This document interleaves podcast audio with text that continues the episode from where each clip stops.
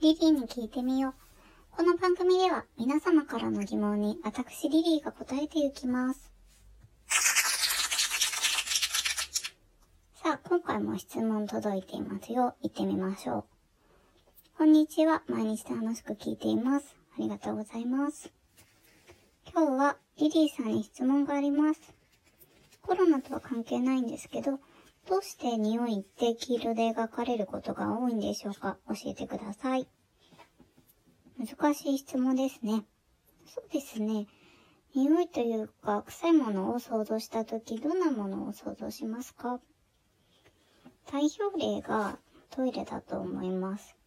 用を足した後、黄色い、あの、臭い、このイメージが潜在的にあるのではないでしょうか？色によるイメージというのは共通のものがあると思います、みんな。もちろん黄色以外のものが匂う時もたくさんあります。泥水とか、雨の日のアスファルトとか。あと、匂いを描くときに直線ではなく波線でこう表すのも匂いが空気中を漂っているものであるという考え方から来ていると思いますね。他には匂いという言葉をワインとか香水に対して使う人もいると思うんですけど、私個人としては、いいと感じられるものには極力香りという単語を用いています。特に相手に対しては今日はいい香りがしますね。などと言いますね。食べ物についてはご飯が炊けた匂いがするも大丈夫だと思います。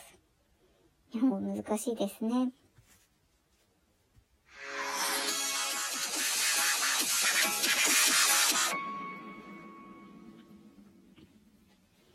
リリーに聞いてみよう。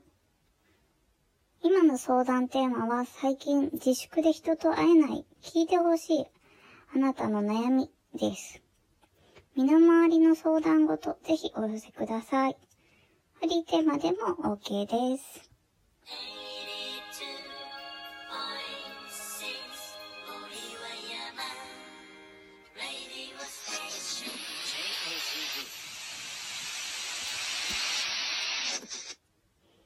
そろそろお別れのお時間が近づいてきました。リリーに聞いてみよう。この番組では皆様からの質問をお待ちしています。今日話したこと、リリーについて、家の中にある疑問、宇宙のような壮大なハテナまで何でもお寄せください。